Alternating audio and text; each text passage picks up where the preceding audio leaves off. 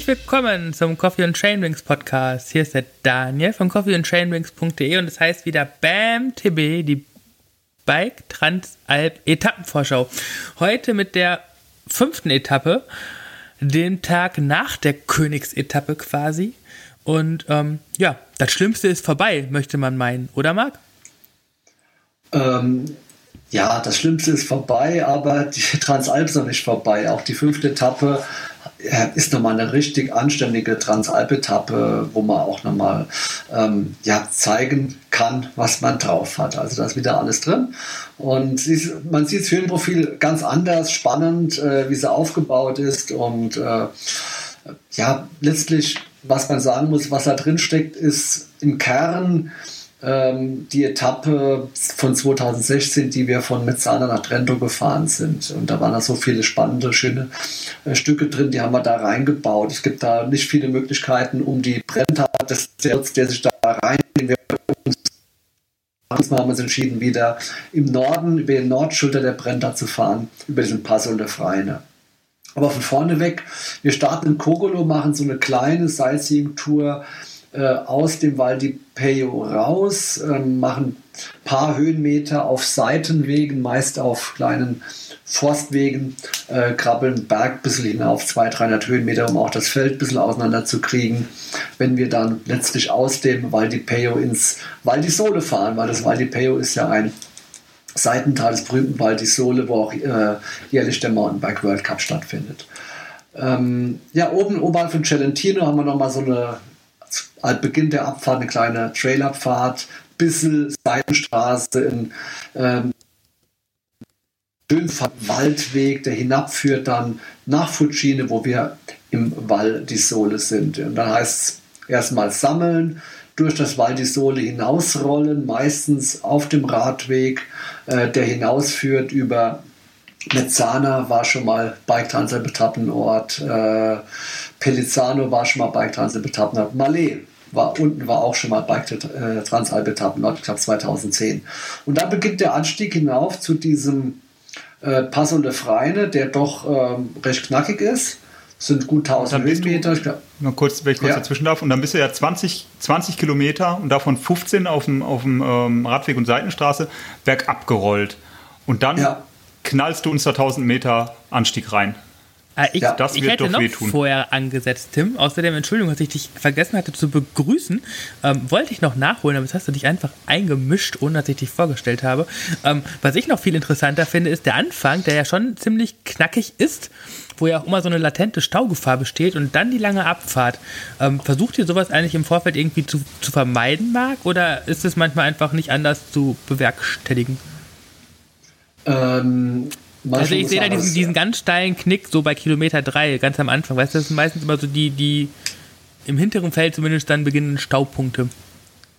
Äh, glaube nicht, dass das stauen wird. Es ist ein recht normaler Forstweg, der da mal steiler wird. Nee, ich glaube nicht, dass stauen. Ah, okay. Nein, da, da nicht. Also es du hast schon recht, da ist mal steiler, aber da kann auch ein Auto fahren. Also da können ah, auch mal drei okay. Biker ja. nebeneinander fahren. Nee, nee, das wird da nicht passieren, glaube ich nicht. Genau. Nee, ist, ähm, man muss auch mal sehen, welche Wege da sind. Was hat man letztlich am Ende auf der Rechnung? Ähm, es ist auch so, dass die Leute vom Valdipeo uns gerne noch eine Alm vorgeschlagen hätte, die viel weiter oben ist. Und hätte man da noch mal eine dreieinhalbtausend Höhenmeter Etappe gehabt. Das wäre dann auch nicht gegangen. Deswegen muss man immer schauen, äh, was passt im Gesamtkontext zusammen. Und ähm, dann ist das doch eine, ein guter Mittelweg gewesen. Macht auch Spaß, da zu fahren am Rand vom Valdipeo. Und äh, letztlich auch die Strecke durchs Val di Sole raus ist dann von dem, für die Beine ein bisschen entspannter. Klar, muss man dann noch mal schauen, weil man direkt in den Anstieg geht, äh, die Beine wieder warm zu kriegen. Das ist sicherlich eine Herausforderung. So ein kleiner vorgelagerter Huppel und dann geht es hinauf im Wald bis zum Pass oben. Ähm, ja, ein Anstieg von 1000 Höhenmeter, der es doch in sich hat. Also den muss man, ähm, muss man sich gut darauf vorbereiten ist auch der ähm, längste Anstieg, was man ganz klar im Höhenprofil sieht äh, dieses Tages. Und äh, das andere, was kommt, ist dann sehr unrhythmisch. Der Anstieg ist dann doch eher von der rhythmischeren Sorte. Wir haben dann die Abfahrt hinab hinüber ähm, ins Nonstal, in die große Apfelkammer äh, des Trentino. Und die macht Spaß. Also das, die macht richtig Spaß. Da geht es über äh, kleine äh, gefahren wird, hinab. Ähm, und ähm, wie gesagt, 2016 sind wir den schon mal gefahren und das ist auch richtig, ja, so, so ein Geheimtipp im Hinterland, den kaum einer kennt. Und äh, abseits der breitgetretenen Pfade geht es da wirklich hinab ins äh, Nonstal. Spaßiger Pfad. Zwischendrin mal ähm, auch da wieder im Wald paar knackige Absätze drin, aber auch da gleich wie am Tag zuvor immer nur kurze Stellen. Also man muss immer immer hoch konzentriert bleiben, sich überlegen, ist das eine Stelle, die ich mir zutraue oder lasse ich es bleiben. Äh, aber wenn ich mal runter muss vom Bike, weil es eventuell ein bisschen technisch ist, ist es auch wieder nur kurz. Ansonsten ist es eine geile Abfahrt da runter, die macht richtig Spaß. Dann, wenn wir im Val di Non sind, sind wir auf der offiziellen Strecke des ähm, Dolomiti di äh, Brenta Bike, also dieser offiziellen Runde um die Brenta rum. Und man macht da viele Kilometer im Auf und Ab und das ist nicht zu unterschätzen. Äh, Gerade hier vom, von äh, Trueno bis Boinore, weil man immer am Biken ist. Es ist ganz wenig Asphalt dabei und äh, sehr schönes Mountainbiken, macht Spaß, aber immer wieder auf, ab, auf, ab, auf, ab. Also man kommt dann keinen Rhythmus und kommt da auch nicht, äh, kann ich glauben, dass man da immer so schön hinrollen kann. Spannender Höhepunkt ist diese Galeria di Terrasse, ihr seht es da vom Val di Torbel durch. Das ist ein Tunnel, ja, ein zweieinhalb Kilometer langer Tunnel, der irgendwie für einen Kraftwerksbau äh, oder für ein Kraftwerk gebaut wurde. Ist kerzengerade, ja, wirklich mit dem, mit dem Laser gebaut offenbar. Wenn du vorne reinfährst, siehst du hinten einen weißen Punkt. Unten ist Schotter äh, es ist eine Beleuchtung drin und man muss einfach nur gerade durchfahren, da passiert nichts. Aber eine sehr, sehr spannende Geschichte, die einfach eine Abwechslung reinbringt. Im sehr heißen Sommer ist sogar angenehm kühl drin. Wie lang ist das ja, Ding? Äh, über zwei Kilometer. Wow. Über zwei Kilometer. Aber wie gesagt, es ist kerzengerade. Ist kerzengerade. Also wenn du gerade ausfährst, passiert nichts. Und beleuchtet ist er auch. Von daher. ja, das ist ja, stellt ja den einen oder anderen trotzdem schon vor ein Problem. Ja, ja, das schon. Aber trotzdem ist jetzt nichts Gefährliches, einfach nur spannende Abwechslung, ganz was anderes. Äh, man wird sicherlich nicht im Wiegetritt äh, voll durchsprinten. Äh, einfach, ich würde sagen, geradeaus durchrollen und es hoch nach Andalo. Ähm, aus dem Nonstal hinaus bis Cavedago ging die Etappe 2016, da sind wir abgebogen nach Santel. Jetzt beginnt nochmal ein kleiner Schlussanstieg. Ihr seht es hier, diese 150, 200 Höhenmeter nach Andalo. Sind nochmal ein paar fiese Rampen drin, muss ich sagen. Also es ist so unrhythmisch äh, abwechselnd von der Steigung und haben dann bei Andalo den höchsten Punkt erreicht und rollen im Wald Forstweg, ein bisschen hin. Nach Molveno, wo wir wieder den, äh, das Ziel am Strand haben werden am Ufer des Lago di Molveno.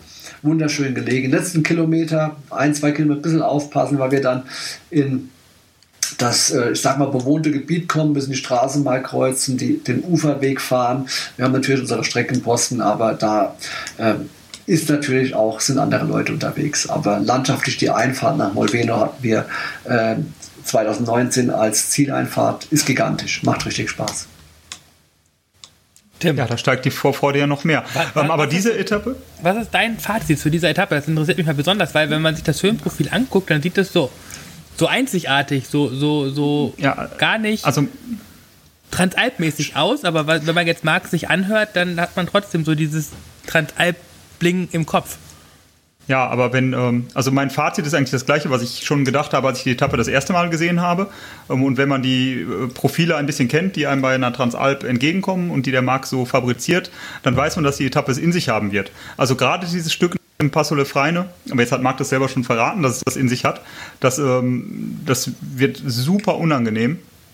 Ähm, so schön es wahrscheinlich äh, landschaftlich ist oder, oder, oder so viel Mountainbiken es auch beinhaltet, ist es für die, für die Kraftreserven, wird es richtig richtig anstrengend werden. Ich glaube, du bist in diesem Transalp-Tritt drin und du kennst äh, 1800 Höhenmeter am Stück und dann hast du auf einmal diese 50 Meter, 100 Meter, 150 Meter Anstiege drin. Und ähm, mir persönlich tut das dann richtig weh. Und ähm, das wird ein ganz anstrengendes Ding, das man nicht unterschätzen sollte. Ja, und ich glaube Nein. auch, dass, dass, dass, die, dass die Etappe an, an, an sich, ähm, auch, auch diese, diese 15 Kilometer bergab, gar nicht so zu ähm, vernachlässigen sind, weil ähm, auch da will man ja dann wahrscheinlich in der Gruppe mitrollen und so und äh, muss ja auch ein bisschen gucken, dass man da ne, einen vernünftigen Kompromiss aus, aus eigener Krafteinteilung und, und Gruppe findet und so. Ähm, ich finde auch. Und 90 Kilometer mit 2700 Höhenmeter ist ja jetzt auch nicht ohne, auch wenn das auf dem Höhenprofil so gar nicht deutlich wird. Ne? Ja, es ist viel versteckt drin. Ja, viele Gemeinheiten versteckt und ja. äh, du hast schon richtig gesagt. Nicht unterschätzen, würde ich auch immer sagen, dass man die äh, mit Respekt angeht. Ähm, sag aber auch, wenn man, äh, wenn man am Passende Freien ist, nicht verbrennt, weil man sich da, wenn man überzockt hat dann schafft man die Etappe auch gut, weil die Anstiege danach sind halt nicht mehr lang. Ja, und da kann man immer wieder regenerieren. Und wenn man halt mal an so einem 1000 Höhenmeter Anstieg alles äh, ver, äh, verpulvert hat, dann wird es halt hinten raus eklig.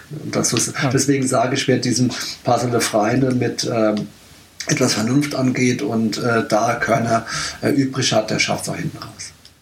Ja, aber gerade das wird auch einigen passieren und kann ja auch passieren, ne? weil wenn man nur mit einem halben Auge auf das Profil guckt, ähm, dann denkt man, oh, Berg geschafft, jetzt wird's flach.